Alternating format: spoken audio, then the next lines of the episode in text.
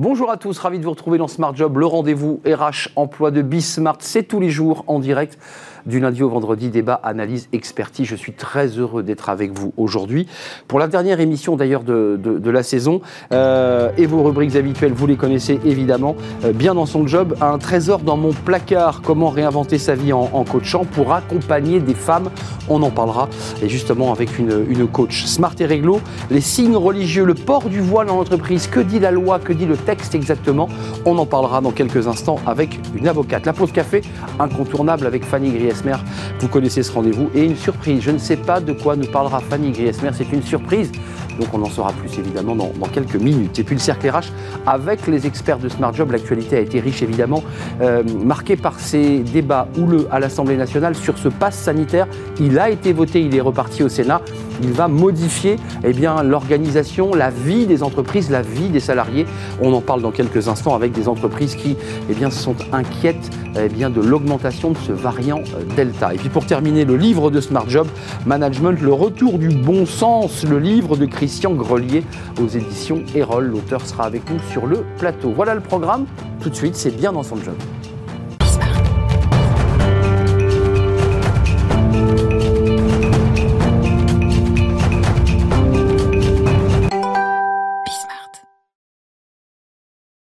Bien dans son job, euh, et pour être bien dans son job, il faut souvent être accompagné par des coachs.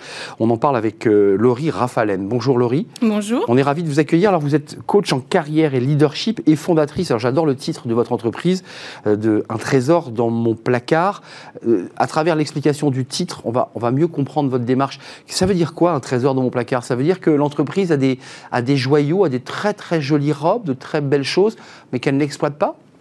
Alors en fait, c'est surtout euh, les potentialités qui sont inexploitées, aussi bien parce que les femmes n'ont pas conscience forcément de leurs compétences, talents, et les entreprises bah, qui ne savent pas les détecter et du coup les mettre à profit.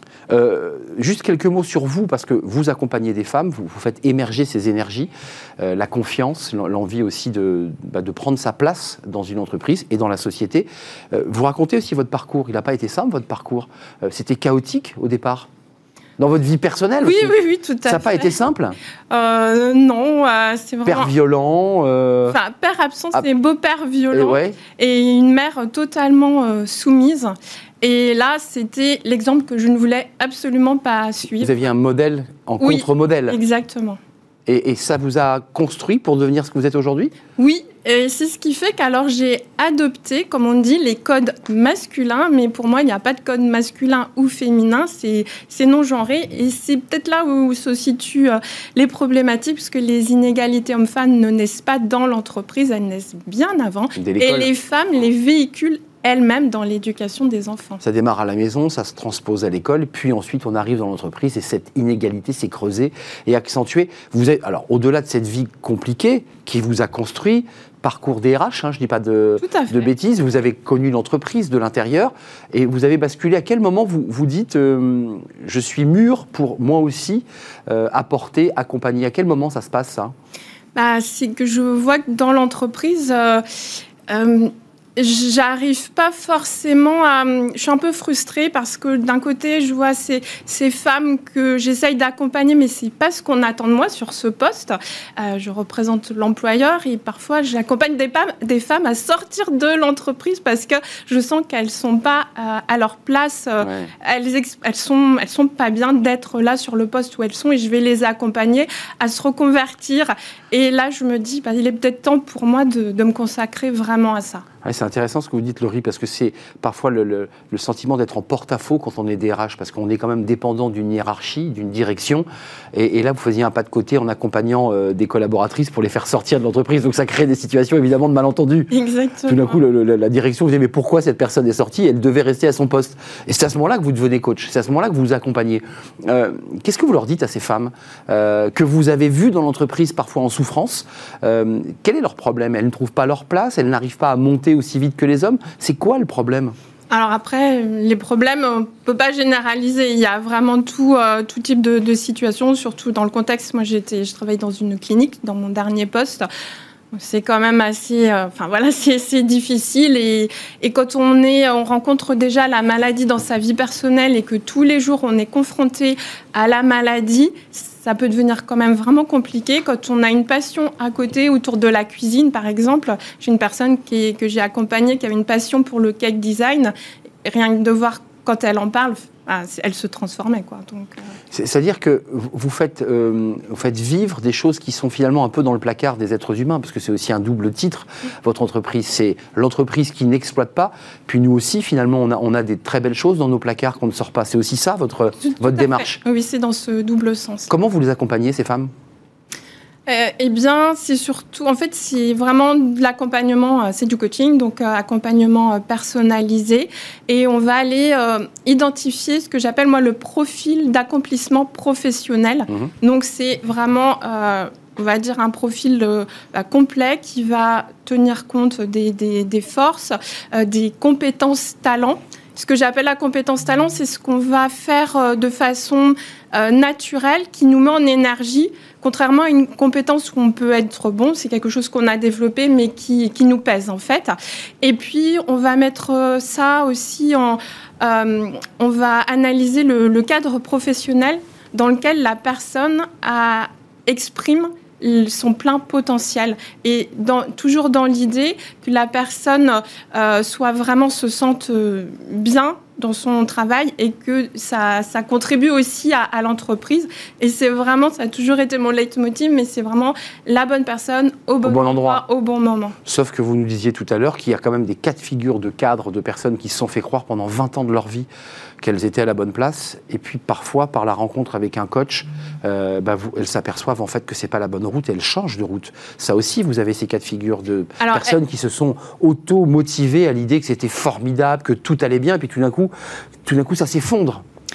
Alors, au fond d'elles, elles le savent, mais on le sait, bien sûr. Je, moi, je ne fais pas de manipulation. Hein, c'est vraiment pour aider la personne à, mais à, accoucher aussi quelque chose. Exactement, oui. Et, là, à ce moment-là, ça se passe comment? Vous l'accompagnez aussi à faire le pas de côté ou, euh, ou vous lui dites je pense qu'il vaut mieux rester dans l'entreprise. Comment ça se passe à ce moment-là? Alors moi, je, à la différence d'un consultant, je vais vraiment euh, j'aide la personne à à faire émerger ce dont elle a besoin et ce qui est le mieux pour elle, compte tenu aussi de sa situation euh, familiale. Hein. L'objectif n'est pas de, de, la mettre en, difficulté. C'est le global qui est Voilà, c'est ça. C'est vraiment une approche globale et l'accompagner dans ce qu'elle elle souhaite. C'est vraiment ça. Avant de nous, quitter, euh, Laurie Raffaline, qu'est-ce qu'elles vous disent, les femmes? Parce que c'est intéressant, on vient de traverser une crise euh, Covid. On est encore dans cette crise, puisqu'il y a ce pass sanitaire qui va de nouveau transformer la vie des entreprises.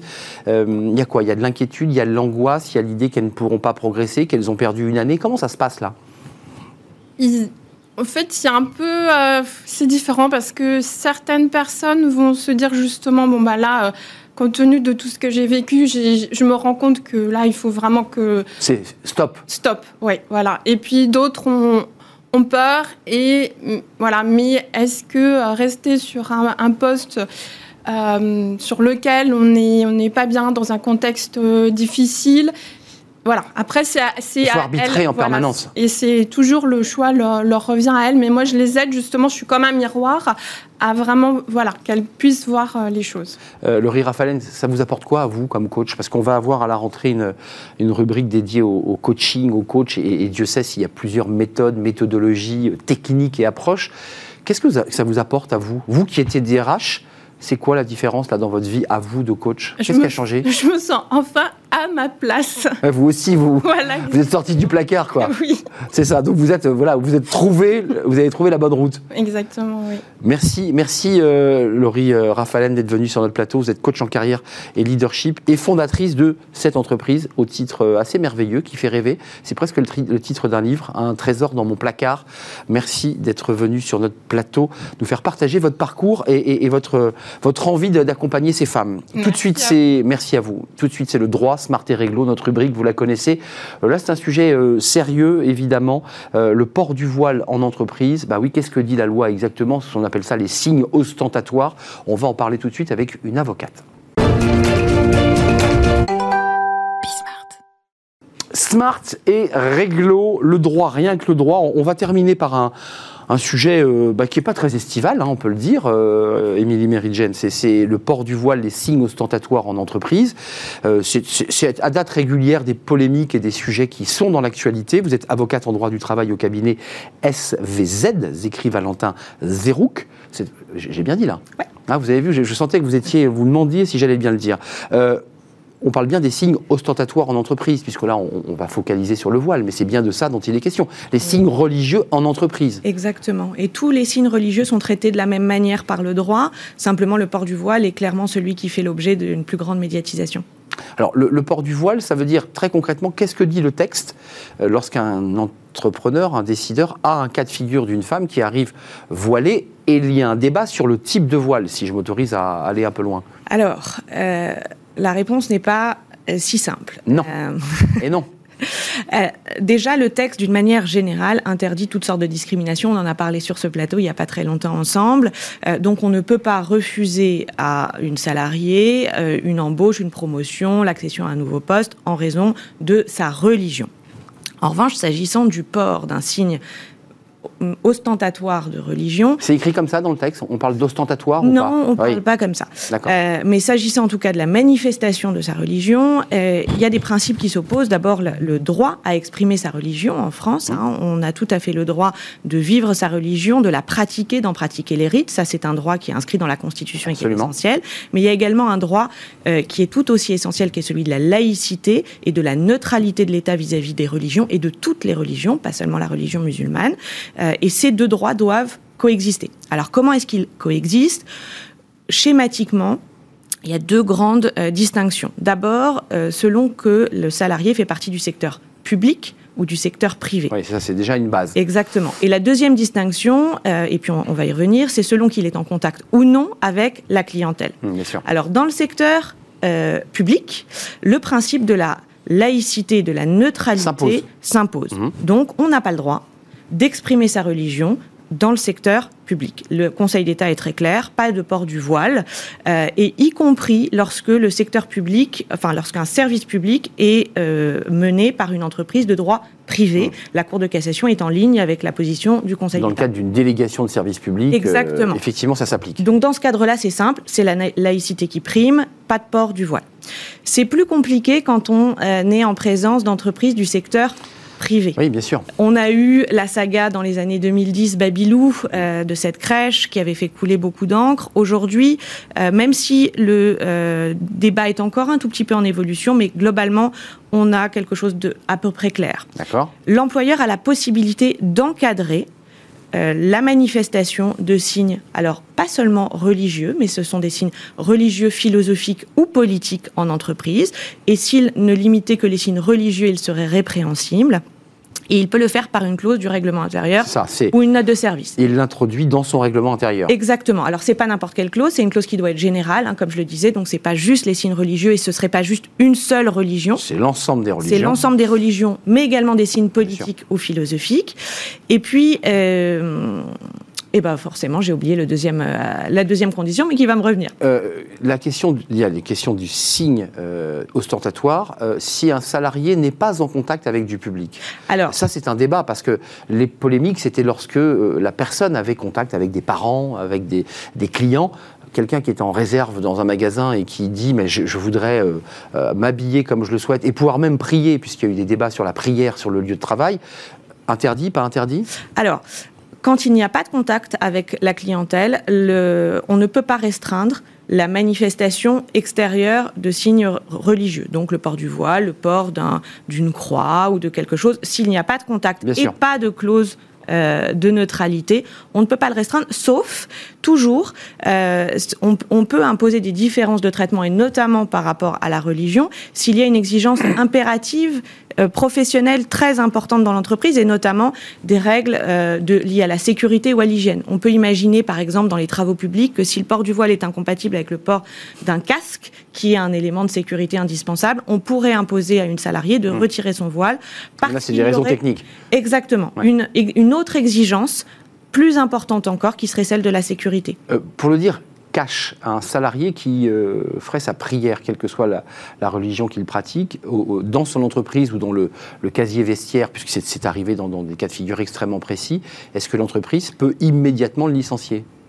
Alors non, euh, elle ne peut pas immédiatement licencier. L'entreprise euh, doit faire encore une fois coïncider ce principe de respect de la religion avec les autres impératifs euh, du droit du travail. S'agissant du port du voile, ce qui est intéressant, c'est que il a été prévu euh, par la jurisprudence qu'une salariée qui ne respecterait pas la fameuse clause de neutralité, en partant du principe que cette clause est tout à fait valable, euh, son employeur lui demande de retirer son voile, elle refuse. On ne peut pas la licencier de manière automatique. On doit d'abord lui proposer un poste qui ne serait pas en contact avec la clientèle et qui lui permettrait de porter son voile. Et c'est seulement en cas d'impossibilité de reclassement sur un tel poste que dans ce cas-là, l'employeur serait autorisé à licencier. Tiens, d'ailleurs, Émilie Meridian, c'est un sujet qui, là aussi, avait fait couler pas mal d'encre et qui est un sujet qui va, réapparaître en septembre. Vous voyez ce que je veux dire, à la rentrée des classes.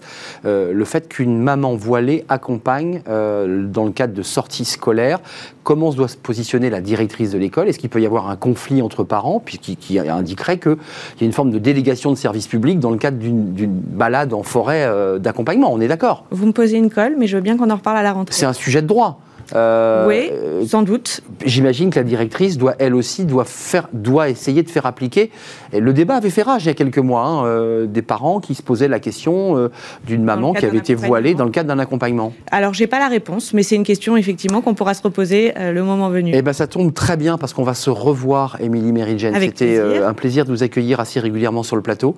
on va se revoir puisque c'était la dernière émission de la saison. C'est ce que j'ai compris. Belle idée à vous. Et je remercie évidemment tous les invités d'avoir participé avec nous à cette belle aventure. Bel été à vous et belles vacances, j'imagine. Et puis à la rentrée prochaine pour, euh, pour de nouveaux Smart et Réglo. D'ici là, vous aurez potassé ma, Votre question. Ma question, bah, évidemment. Merci, Émilie, d'être euh, d'être venue sur le plateau. Tout de suite, c'est la pause café de Fanny Griesmer. Et comme je vous le disais, bah, Fanny Griesmer, elle aime faire des surprises. Je ne sais pas de quoi elle nous parle. J'avoue que j'ai un peu peur. C'est tout de suite.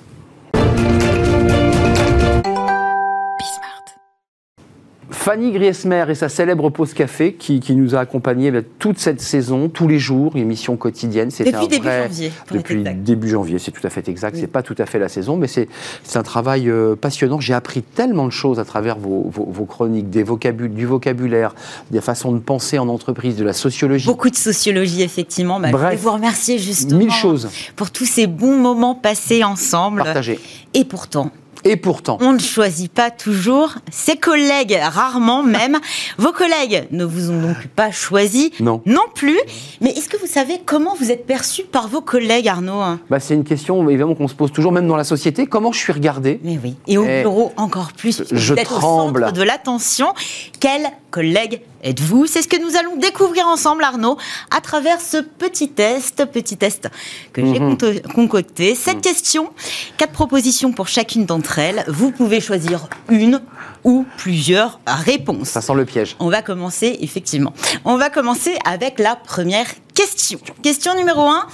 Au boulot, si on vous cherche, où a-t-on les plus grandes chances de vous trouver? Réponse A à la machine à café, en train de discuter avec vos collègues. Réponse B, en plein milieu de l'open space, en train d'amuser la galerie. Réponse C, dans le couloir, en train de passer un coup de téléphone. Réponse D, derrière votre bureau, en train de travailler évidemment. Alors là, on est passé à la question 2 déjà, mais euh, ça va s'organiser tranquillement. Si on vous cherche au travail, vous êtes à la machine à café, en train de discuter avec vos collègues, en plein milieu de l'open space, en train d'amuser la galerie, dans le couloir, en train de passer un coup de fil, ou derrière votre bureau parce que vous travaillez J'imagine que vous-même, vous avez déjà une petite réponse de ce à quoi je vais répondre, mais vous le savez très bien. Vous savez les tests de l'été qu'on fait sur la plage mais Bien sûr, bien sûr. Mais moi, je dirais devant la machine à café en train d'amuser les galeries. Ah, vous mixez les deux. Donc on prend réponse A et B. Et B. Très bien. Absolument. On passe à la question numéro 2. Et à la fin, vous me sortez un profil psychologique Bien sûr. D'accord, d'accord, d'accord. Question numéro 2. Le matin, après avoir dit bonjour, vous bah, filez à la machine à café pour papoter. Réponse B, vous ouvrez votre agenda pour planifier votre journée. Réponse C, vous chantez a cappella, la playlist écoutez dans le métro. Réponse D, vous faites profil bas, vous êtes encore arrivé en retard euh, Écoutez, là, vous m'avez bien percé, car il y a des choses extrêmement personnelles. Je chante euh, a cappella la, la, playlist que j'avais dans mes oreilles dans le métro. Très bien. Je sens quand même des choses très personnelles que vous avez glissées là. Question numéro 3. Il est midi 30. Vous préférez déjeuner seul Déjeuner avec tout l'open space, chacun devant l'écran de son ordinateur, ce qu'on peut faire hein, depuis euh, très peu de temps finalement. Aller au restaurant ou à la cantine avec vos collègues. Ou enfin, bah, midi 30, vous êtes déjà parti.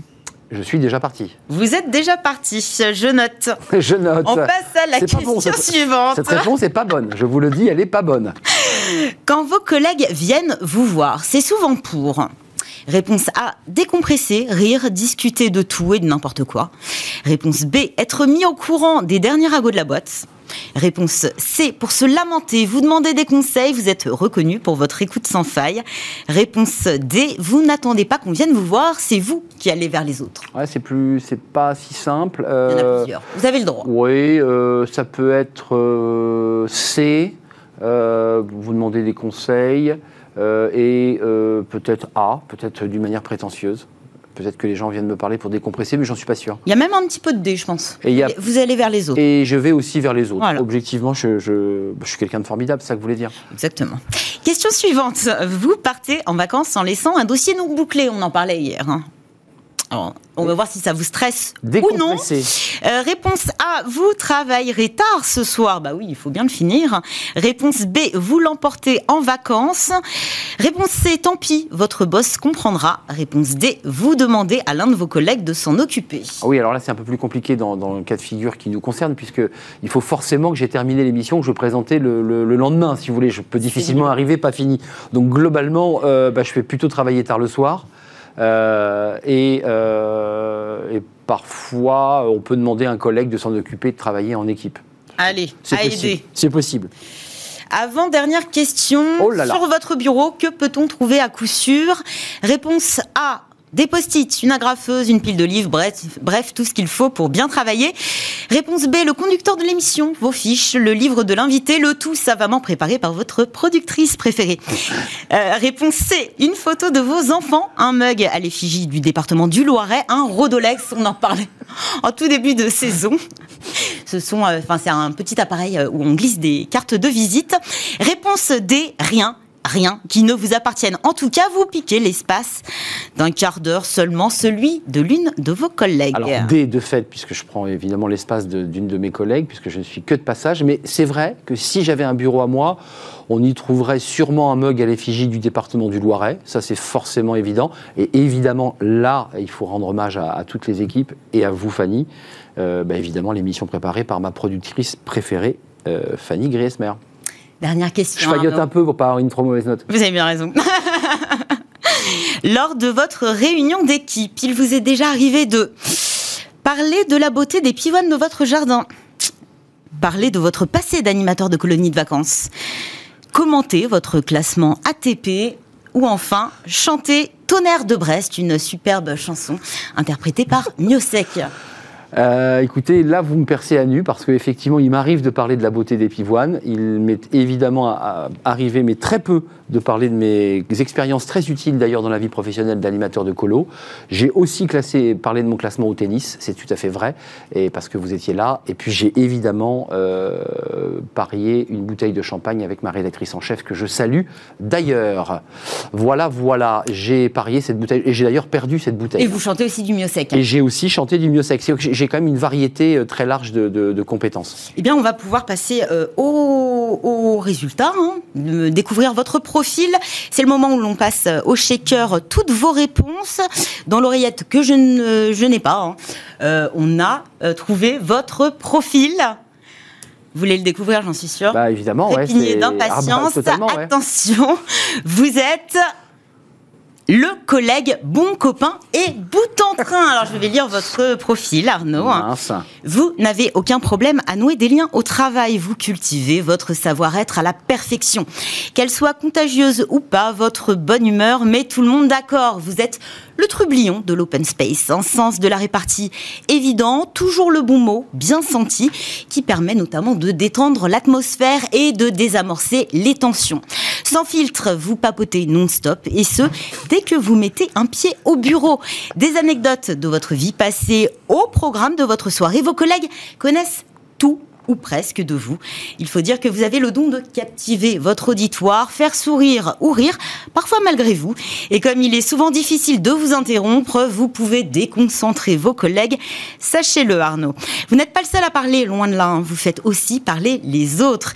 Soucieux de leur bien-être, vous vous précipitez sur eux pour connaître les raisons parfois pour lesquelles ils abordent une petite mine ou sont plutôt chafouins le matin. Oreille attentive, vous vous improvisez psychologue. La consultation très abordable, une capsule de café tous les matins. Mais vous êtes aussi l'allié celui sur lequel on peut compter en toutes circonstances, un peu premier fan, un peu mentor. Vous donnez des conseils avisés et faites des retours précieux sur le travail des autres. Le tout en fredonnant frénétiquement. Si vous deviez changer de métier, ce serait définitivement pour être chanteur. C'est vrai. Ou psy. Mm. Ou prof. Ou prof. Ou encore gentil organisateur. Peut-être un petit peu tout ça à la fois finalement, c'est-à-dire slasher, bref, sans voir nos la vie au travail n'aurait pas du tout la même saveur. Mais écoutez, c'est très émouvant ce, que vous venez de dire. Je suis très ému. Je ne sais pas trop quoi dire. Écoutez, on, m'appelle le, père Castor, euh, le père Castor et ses petites lunettes. En tout cas, merci. c'est vrai que et bout en train. C'est vrai que c'est pas c'est pas très très loin de effectivement de mon, mon, profil euh, mon profil. Merci Fanny. Merci à euh, vous. On, se dit bon, on se dit bonnes vacances. Bonnes vacances. On se dit bonnes vacances. bien déconnecté. Rangez bien votre portable, Fanny. Hein. Oh là là, oui. Rangez-le, votre portable. Oubliez un tout petit peu les, affres de la télévision pour retrouver la, le souffle et, l'air et l'air pur.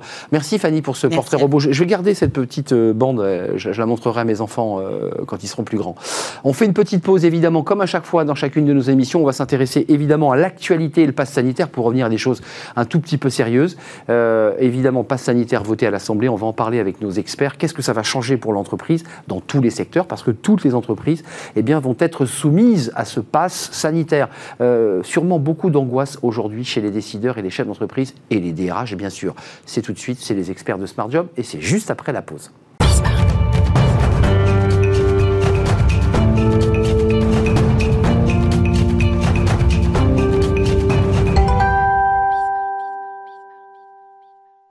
Le cercle RH, notre débat quotidien avec les experts de Smart Job, actualité évidemment marquée par ce débat à l'Assemblée nationale et les polémiques autour du pass sanitaire.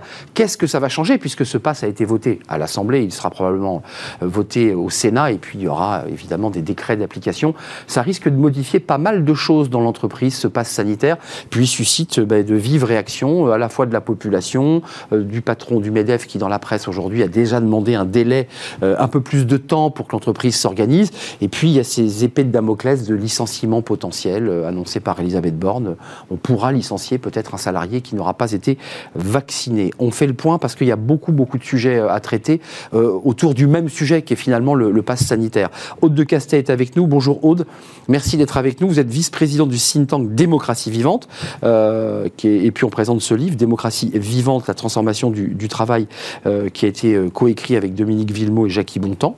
Euh, c'est un très bon livre. Et puis avec moi, j'ai quand même Innovation et Destruction créatrice, avec Philippe Aguillon notamment, euh, à, lire. Vous, ne vouliez pas qu'on en parle, mais j'ai décidé pour la dernière d'en parler. Voilà, bah, c'est pas grave. Je vous fais des petites surprises. Moi aussi, Mathias Bacchino est avec nous. Bonjour Mathias. Bonjour Arnaud. Comment allez-vous? Très bien, et vous? Vous êtes très très bien. Coordinateur du pôle idée de, la manufacture. Euh, la manufacture qui est le, comment on peut l'appeler? C'est le, le think tank, de Xavier Bertrand Créé par Xavier Bertrand. C'est ça, hein, qui fait remonter les idées du, terrain.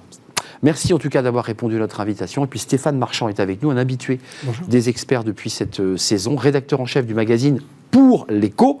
Alors là, vous nous prenez au piège, on va voir la couve, on se dit, mais dans quel sens je prends le journal? Eh bien voilà, dans ce sens-là, mesurer le bonheur, un sujet brûlant, alors avec un homme à l'envers sur la plage, puisqu'il y avait le débat sur euh, le calcul du PIB, euh, mmh. d'intégrer le bien-être dans le PIB, euh, qui ne serait pas qu'une accumulation de richesses, puisque c'est de ça dont, il est question.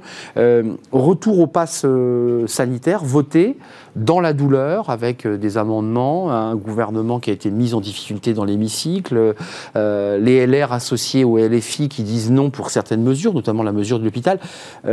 commençons par Mathias Bacchino, je sais que vous allez mettre le feu aux poudres, et puis on entendra Haute de Castet, bien sûr, mais euh, utile ou pas Est-ce que ce passe sanitaire, pour ceux qui nous regardent, je dirais c'est l'antidote à un, reconfinement qui nous guette Parce que cette question-là, elle est posée vu euh, l'occurrence de l'augmentation du delta en France et ailleurs. On se dit, vu les chiffres, on ne va pas éviter le reconfinement. Alors, il y a, euh, la première chose, c'est que nous sommes tous, en tout cas dans les, intervenants ici, j'imagine, aujourd'hui, et, de manière générale dans le débat public, favorable à la vaccination, qui est le seul rempart à l'épidémie pas au rempart du Delta, excusez-moi d'insister, mais on peut être contaminé par le Delta en étant vacciné. Enfin, ce, qui n'est pas grave si l'on ne développe pas de forme grave, puisque l'on ne sature pas les services, les services d'urgence. Donc on n'a pas à trier les malades, ce qui est le, la limite ultime que nous nous sommes tous fixés collectivement en tant que société. Aujourd'hui, il y a euh, avant tout un problème de méthode, un problème de connexion et un problème d'ambition. Le problème de méthode, c'est un mois et demi de retard pour lancer ses travaux sur le pass sanitaire, euh, alors qu'on sait que le variant Delta arrive, et on le sait euh, depuis le mois de mai, donc c'était une évidence. Euh, on bypass le dialogue social sur ce sujet-là. on fait l'union entre LR et les, et les, LFI, ce qui est quand même un miracle. Tous les syndicats remontent des difficultés. CGT, CFDT, MEDEF sont d'accord. Enfin, c'est quand même qu'il y a un problème de méthode. Donc le pass sanitaire cristallise une opposition finalement, finalement très bigarrée, mais. C'est pas tant le pass sanitaire lui-même que, l'impréparation dans sa mise en œuvre. C'est-à-dire qu'il y a, c'est un, sujet très complexe pour, pour une multiplicité d'entreprises. Un restaurant, une boîte de, du un cinéma, un théâtre. C'est pas, c'est pas la même chose. Donc il y a énormément de choses à voir. Et à nouveau, pour la 37e fois en un an et demi, on agit dans l'impréparation, avec des intentions certainement louables, mais dans l'impréparation. Stéphane Marchand, juste votre sentiment sur. Euh, il y, a, l'impréparation, ça, on l'entend un peu, et puis il y a quand même le MEDEF qui commence à monter au créneau, là, euh, aujourd'hui dans la presse, qui dit euh, il va falloir quand même donner un peu plus de temps aux entreprises, elles ne seront pas prêtes, c'est compliqué à organiser. Comment vous le regardez, ce débat autour du pass sanitaire? Alors, pour reprendre ce qui a été dit à l'instant par, par monsieur, moi j'ai l'impression que le gouvernement se débrouille plutôt pas mal. En fait, il a installé l'idée que la vaccination, il fallait absolument que la vaccination devait être obligatoire, qu'on pouvait entrer dans les détails, financer dans les procédures, mais voilà. La route est tracée. La route est tracée. Et d'ailleurs, le, désespoir de l'opposition, euh, LR et les filles ensemble, tentant vainement de faire entendre leur voix sur un sujet qui est un sujet aujourd'hui presque de survie nationale. Et c'est le résultat du gouvernement, c'est qu'ils ont, il a réussi à installer ça. Donc l'opposition, à mon avis, est complètement à la ramasse ce sujet-là. Deuxièmement, sauf sur l'hôpital, autorisez-moi, puisqu'il y avait le débat sur l'hôpital. Vous savez, il fallait avoir le pass sanitaire, sinon on risquait une peine. De... Bon, ça, ça a été revu et c'était quand même tout à fait intéressant. Sur la question du, du Medef et des entreprises, bien sûr. Euh, d'abord, un, les entreprises doivent-elles participer à l'effort de guerre contre le virus? Oui, c'est vrai, bien sûr, bien évidemment. Surtout que, surtout que, quand on fait tous les sondages d'opinion, on s'aperçoit que la, crédibilité de l'entreprise est au top. Surtout d'ailleurs des petites entreprises. Les grandes sont encore l'objet d'une d'une suspicion, mais les petites sont au top en termes de crédibilité. Donc c'est normal qu'elles soient associées à l'effort de guerre. Mais ensuite, il faut évidemment respecter le droit du travail, il faut respecter le secret médical. On n'a peut-être pas mis assez en avant dans les entreprises le, la médecine du travail qui aurait pu jouer un rôle énorme. Et là, tout d'un coup, on, on, semble redécouvrir la médecine du travail. Aux abonnés euh, absents. Aux abonnés absents depuis médecine très longtemps. sans faire de jeu de mots, qui est bien malade hein, quand même. Hein. Oui. Euh, très mais Enfin, en théorie, quand l'entreprise doit s'occuper du pass sanitaire, on pourrait espérer que la médecine du travail reprennent du poil de la bête. Quoi. Hum. Euh, de Castet, est-ce que vous soutenez évidemment la, démarche du gouvernement? Et deuxième chose, il y a quand même une opposition. Alors vous allez me dire, ce sont des uluberlus, une sorte d'opposition très bigarrée, mais 15 euh, 000 le premier week-end, 110 000 le week-end suivant, on annonce de nouvelles manifestations. Euh, il y a un débat sur la liberté, il y a un débat. Cette question, elle est posée au-delà du fait qu'une grande majorité de Français vont vers la vaccination, ça me semble évident. Oui, alors moi je peux qu'abonder avec Stéphane Marchand et évidemment euh, trouvez que vous êtes un grand mage si vous aviez prévu euh, cette quatrième vague euh, il y a un mois. Il y a un mois, il n'y avait pas de quatrième vague. ce virus, eh bien, on est encore sous cette dictature et il mute et il véhicule à une vitesse parfois vertigineuse et de façon extrêmement surprenante. Et moi, je trouve qu'effectivement, Stéphane Marchand a tout à fait raison. Le gouvernement fixe des caps. il y a des polémiques. ça, c'est et il y a des situations ubuesques mais les situations ubuesques, permettez-moi de vous dire, elles ne sont pas que franco-françaises. Hein. Il y en a un petit peu partout, et le monde entier est en train d'essayer de s'adapter à cette situation. De non, je repose ma question parce que le Delta, pour, ceux qui suivent le dossier, parce que j'ai essayé de me pencher médicalement sur cette question, le Delta et le vaccin, nous, nous on n'est pas immunisé contre le, variant Delta. C'est-à-dire qu'on peut tomber malade malgré tout. Moins fortement, c'est vrai. Oui, mais La question qui est posée, est-ce que ce pass sanitaire est un antidote à l'idée que en septembre, Jean Castex va dire, je suis désolé, mais on doit reconfiner les chiffres chiffres explosent. C'est ce qu'on nous dit. En tout cas, c'est de la solution aujourd'hui que nous avons. C'est peut-être pas la baguette magique qui va tout résoudre, certainement pas.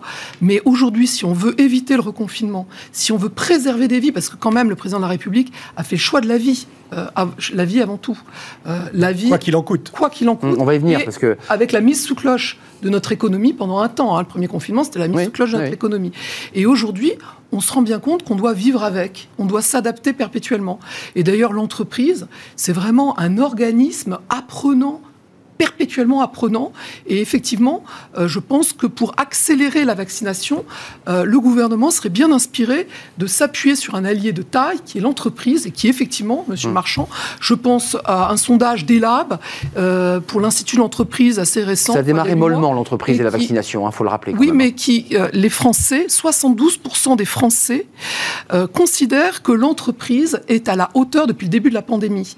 je veux dire, les Français n'ont pas toujours été... C'est vrai euh, c'est vrai, c'est vrai, c'est ce particulière avec euh, DRH entreprise. Aujourd'hui, hmm. aujourd'hui, l'entreprise a confiance, euh, fait confiance aux Français. Mathias Bacchino, vous êtes bien seul face à, ces deux propositions qui considèrent que on est sur la bonne voie, que c'est le bon tempo et qu'on ne pouvait pas prévoir ce delta. C'est ce que dit Aude de Castet. Qu'est-ce que vous répondez? Parce que Geoffroy Roux de Bézieux dit deux choses. Il dit il faut nous donner un mois de plus pour nous préparer, parce que les entreprises ne sont pas prêtes, c'est pas le 30 août, mais le 30 septembre. Et puis il dit qu'il faut arrêter cette politique du, du quoi qu'il en coûte, on va le voir, parce que ça va se transformer en quoi quoi qu'il en coûtisme. Étrange expression d'ailleurs. Mmh. Euh, qu'est-ce que vous en pensez? Il a raison de demander un petit peu d'air et de temps. La, première chose, c'est que 72% des Français trouvent que les entreprises se comportent bien dans la crise. Je voudrais bien savoir combien de pourcents, euh, et je sais qu'ils sont une large majorité, considère que l'État ne fait pas son job. Donc on ne se situe Vous dites qu'il y, a un transfert de l'État vers l'entreprise. En, fait, aujourd'hui, on est dans une situation qui est quand même dramatique, et je pense que euh, un peu d'union et un peu de solidarité, le mot est posé. Non mais bon ton en vérité. Non mais il soulève un sujet intéressant, Mathias, parce qu'il dit. J'ai dit qu'il fallait que le gouvernement s'appuie sur un allié euh, majeur qui est l'entreprise. Et, effectivement, vous parliez, vous euh. parliez de Geoffroy Roux de Bézieux. Moi, je dis qu'effectivement, il faut s'appuyer sur le dialogue social, sur les partenaires sociaux, pour déployer, accélérer. Euh, Mathias Bacchino, terminé, vous ne laissez pas déstabiliser. non, mais je suis désolé, en fait, on ne on se situe pas sur le même plan. C'est-à-dire que moi, je, je suis pas. À la manufacture, on s'occupe du concret, on s'occupe du terrain, on a des relais sur le terrain très nombreux. Qu'est-ce qu'ils vous disent? Mais c'est catastrophique. Vous parlez à un restaurateur aujourd'hui, vous parlez à un patron de cinéma, vous parlez euh, à on avait un patron de théâtre hier. un patron de PME qui vous dit mes salariés voient sur Facebook toute la journée que le vaccin c'est dangereux, où est la stratégie de communication digitale et de conviction du gouvernement? Le, problème de tout, le seul problème auquel on fait face face à la vaccination, c'est la diffusion massive sur les réseaux sociaux, principalement Facebook, de messages anti-vaccins. Hmm, où est la stratégie de communication digitale du gouvernement pour lutter contre ce développement-là? On, peut passer par des chemins détournés. Le pass sanitaire, c'est une bonne chose.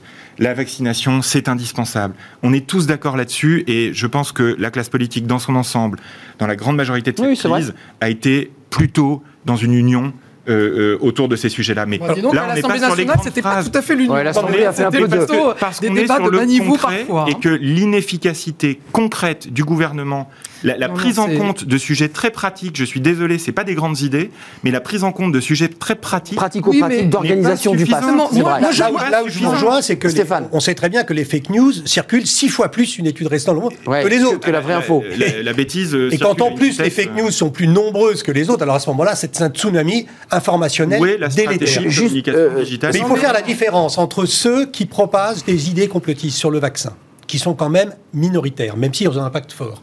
Ceux qui ne veulent pas se faire vacciner pour des raisons parfois religieuses, parfois idéologiques, parfois... Enfin, mmh. Et puis ceux qui ne peuvent pas parce qu'ils sont... Euh, euh, leur capacité à gérer le numérique est faible, ou alors ils sont médicalement ils ne peuvent pas, parce qu'il y a les nouveaux ils sont à l'écart de la euh, société. Il faut, il faut séparer ces trois camps-là et les traiter de manière très différente. Mais celui auquel vous faites allusion, les complotistes, avec une extrême sévérité, bien sûr. Juste Stéphane Marchand, et je pose la question à mes trois invités parce que vous, parliez de la manufacture, donc finalement une prise de contact avec la population.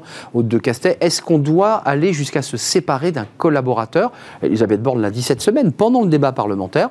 Il y aura une période de mise à pied. Euh, puis si la personne n'a pas euh, fait ce vaccin, eh bien nous irons, elle le dit, jusqu'au licenciement. Alors s'il refuse de se faire vacciner, la réponse est bien entendu oui. Oui, d'accord. Ma liberté s'arrête comme celle des autres. D'accord, d'accord. Comment laisser dans une entreprise euh, en présentiel quelqu'un qui n'est pas vacciné avec le risque qu'il contamine Là, il y a même pas la, la, question ne doit même pas être posée. Non, mais d'accord. Le fait de poser la question aide euh, un débat qui n'est pas un bon débat.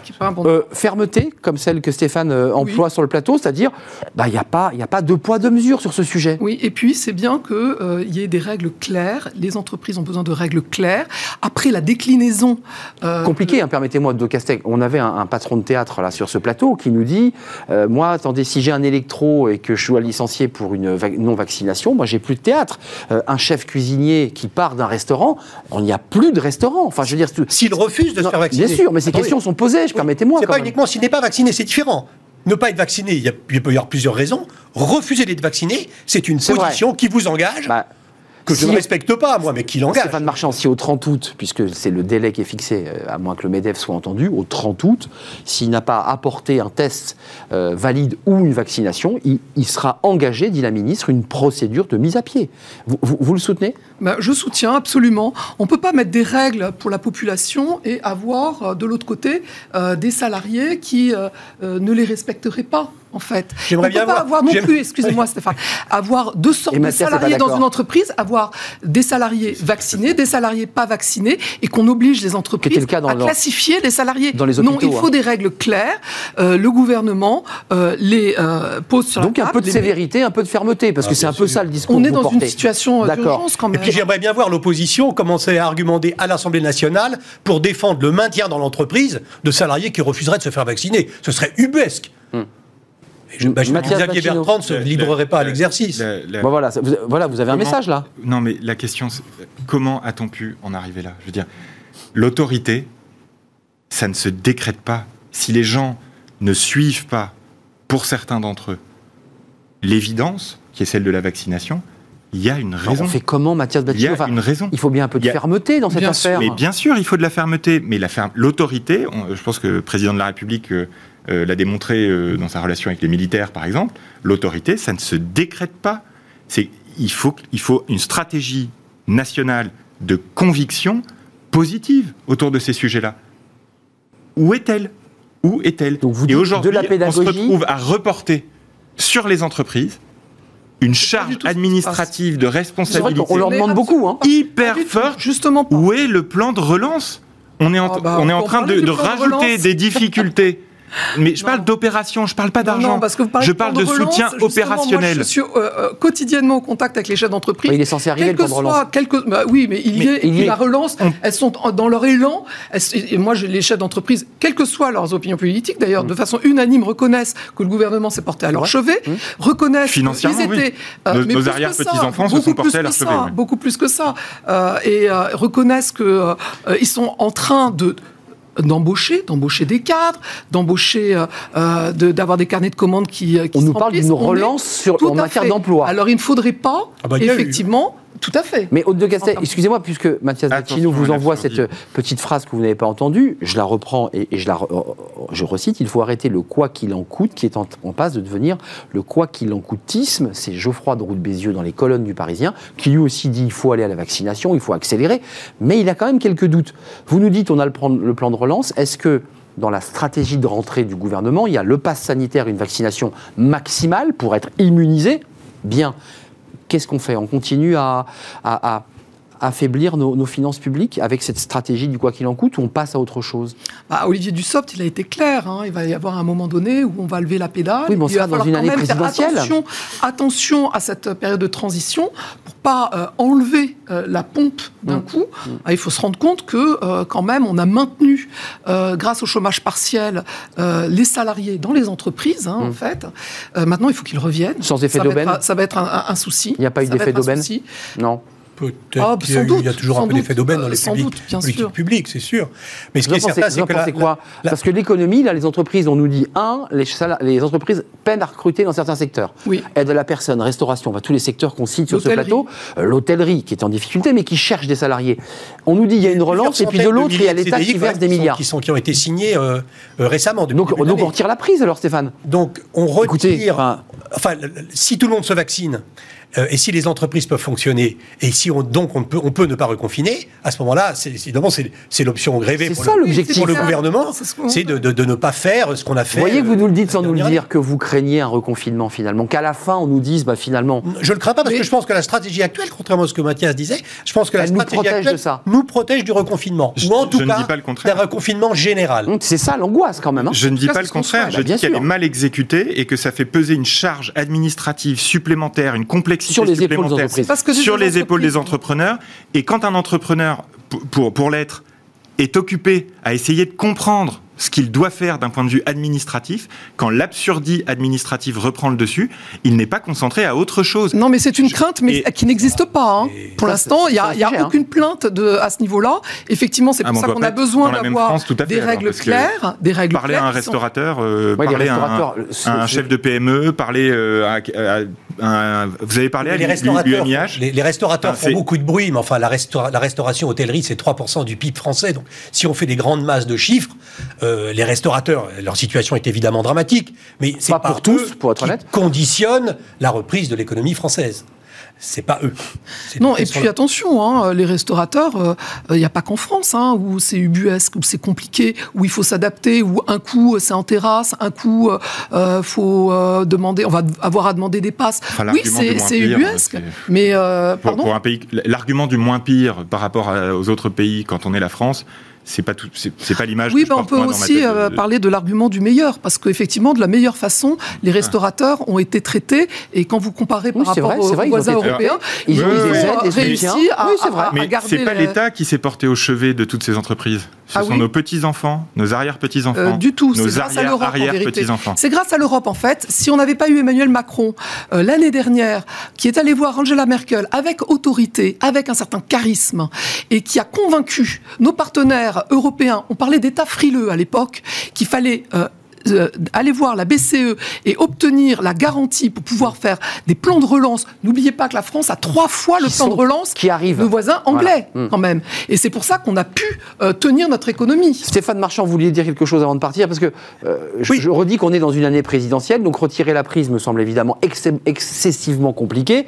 Euh, et donc ça veut dire que ce que dit euh, Geoffroy Roux de Bézieux, il y a quand même, c'est marqué au coin du bon sens. À un moment donné, il faut arrêter d'affaiblir nos déficits publics quand même. Il faut, le- C'est un sujet, Olivier. Dussopt ne dit pas autre le- chose. Quoi qu'il en coûte ne peut pas durer éternellement, il est clair. Et tout ce que l'on vient de dire, c'est que on va pouvoir l'arrêter si on ne reconfine pas, si l'économie repart. Mais que ceux qui accusent le gouvernement, euh, pas vous bien sûr, mais de dictature, c'est complètement vrai que- ridicule. Bien sûr. Il y a des pays qui sont en stratégie de suppression du virus.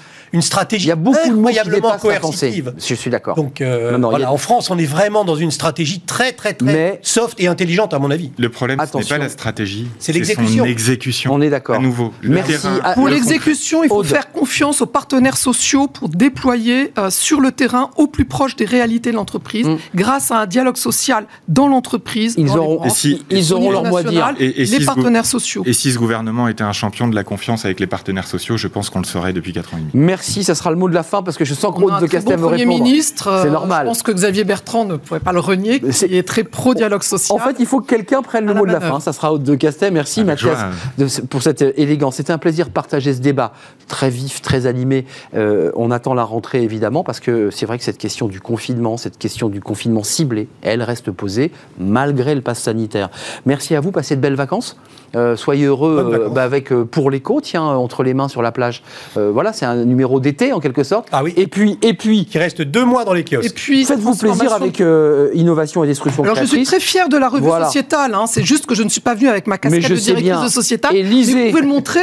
C'est un numéro spécial. Je le montre, Euh, Au innovation début, j'avais pas le destruction droit. créatrice avec euh, Philippe Aguillon, professeur au Collège Voilà. de France, qui est un de nos économistes les plus honorés au niveau mondial. Elle sait faire euh, sa publicité, hein, euh, Aude de Ah Castel. oui, oui, je vous Et- recommande. Merci Aude, merci Mathias, la manufacture. Transformation du travail. Le livre de démocratie vivante. Exactement, vous me faites toute mon émission. vous allez peut-être interviewer mon dernier invité sur le livre. Euh, restez avec moi, Haute de Castet. Merci à Stéphane Marchand. Vous êtes le rédacteur en chef du magazine Pour l'écho, euh, un numéro sur le bonheur, mesurer le bonheur. Merci à vous, merci de votre fidélité tout au long de cette saison, d'avoir animé ces débats euh, et d'avoir été des experts de très haut niveau. Tout de suite, c'est le livre de Smart Job. On termine notre émission pour ce dernier numéro, dernier livre de la saison. Management, le retour du bon sens. Tiens, tiens, tiens, édition Erol, l'auteur est avec nous.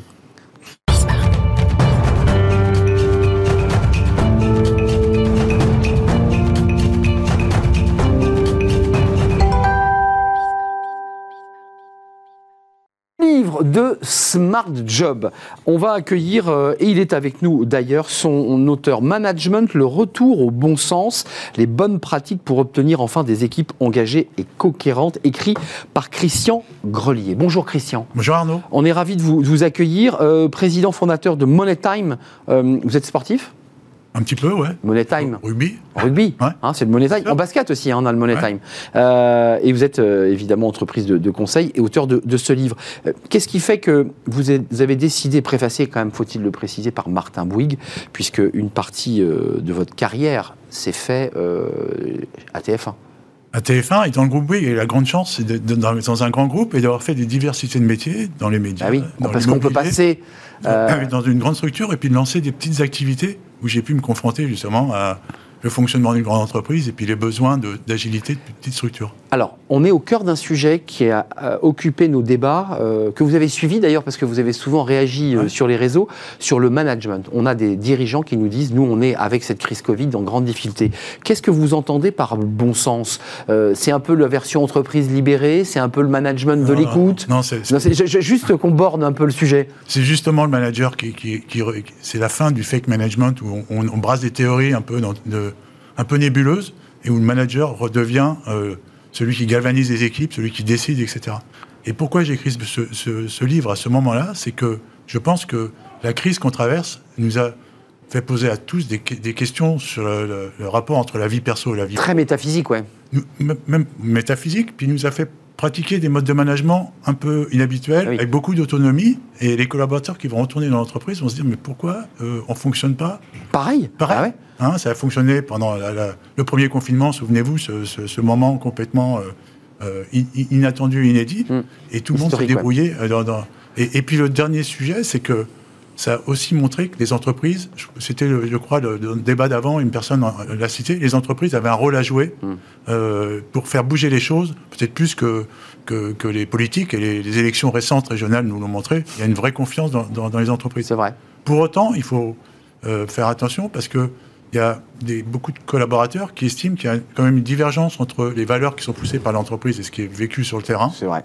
Hein, il y a un écart. Il y a un écart. Mm. Euh, il y en a, le, mot est un peu galvaudé, mais un, collaborateur sur trois pense qu'il a un, un, bullshit job. Il ne sait plus à quoi il sert dans l'entreprise. Terrible.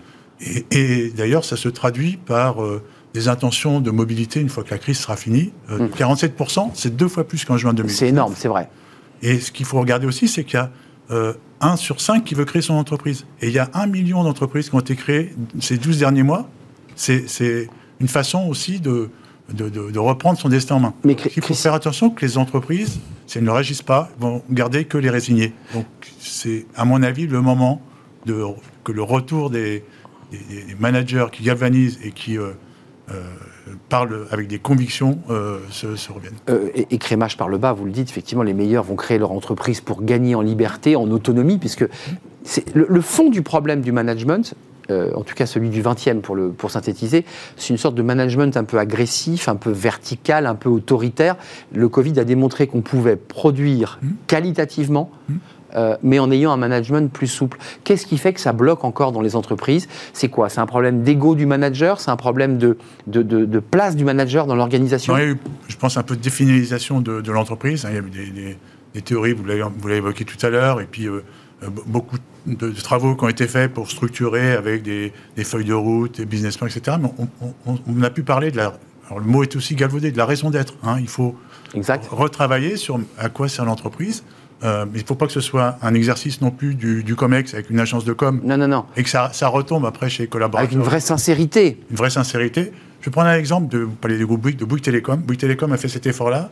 avec l'ensemble de ses collaborateurs, de ses partenaires, hein, le réseau de distribution, euh, certains de ses clients, et ils ont sorti une, une, raison d'être qui, en plus, est, arrivée juste avant le Covid, qui était euh, plus fort, euh, le, plaisir d'être ensemble. Hein, on est fait pour être ensemble. Et on le ressent ensuite, au-delà de, l'aspect, on met en, place une stratégie. Est-ce qu'aujourd'hui, là, chez, chez Bouygues Télécom, on sent des collaborateurs plus engagés grâce à ça Bien sûr, plus engagés, plus, plus, plus impliqués. Plus investis dans leurs tâches. Ce qui se passe à l'entreprise.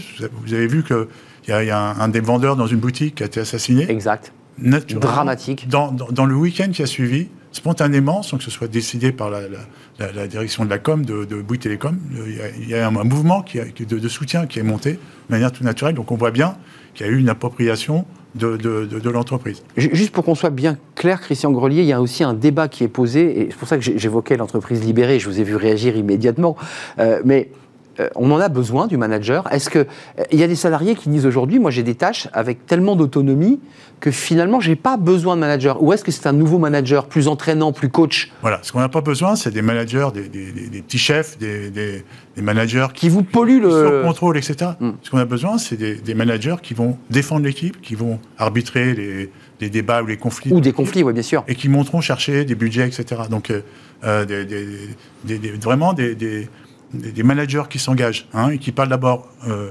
conviction de leurs collaborateurs, qui parlent aussi pour, les, pour euh, développer euh, un engagement, une envie, et puis après l'intelligence. Sébastien Bazin, qui a contribué aussi mm. à l'ouvrage, le, dit avec ses mots, hein, et je pense qu'il est en train de le vivre dans, dans, un contexte qui est... Quelle période pour lui? Incroyable.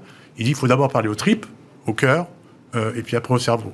Hein, c'est un peu aussi euh, le langage de rugbyman, mais ça veut bien dire. Je suis entièrement d'accord avec vous. Hein il faut parler avec les tripes. Néanmoins, avant de nous quitter, Christian Grelier, il faut quand même lire ce livre cet été parce que euh, vous êtes peut-être manager, ou vous êtes en train de le devenir. Donc c'est un guide aussi pratique qui nous prend par la main. C'est intéressant.